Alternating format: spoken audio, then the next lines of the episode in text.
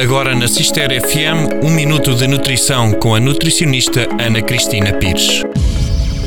O chá preto é o tipo de chá mais trivial no Ocidente, tanto na forma de saquetas ou na forma de folhas. Grande parte deste chá preto é produzido na Índia. O chá preto e o chá verde são oriundos da mesma planta, Camellia sinensis. No entanto, a sua diferença consiste no tratamento das folhas. No chá preto, as folhas são oxidadas e fermentadas, que tornam o seu sabor muito mais intenso, alterando ligeiramente as suas propriedades medicinais. O chá preto é processado de duas formas: o método CTC ou o de folhas inteiras. O primeiro método é usualmente usado em folhas de baixa qualidade, que muitas vezes compõem as chaquetas de chá ou as cápsulas de chá.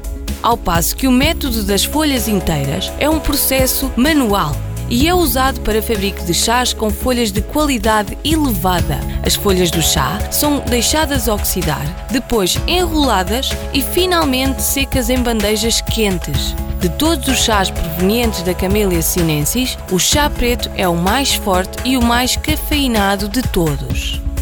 Foi um minuto de nutrição com a nutricionista Ana Cristina Pires.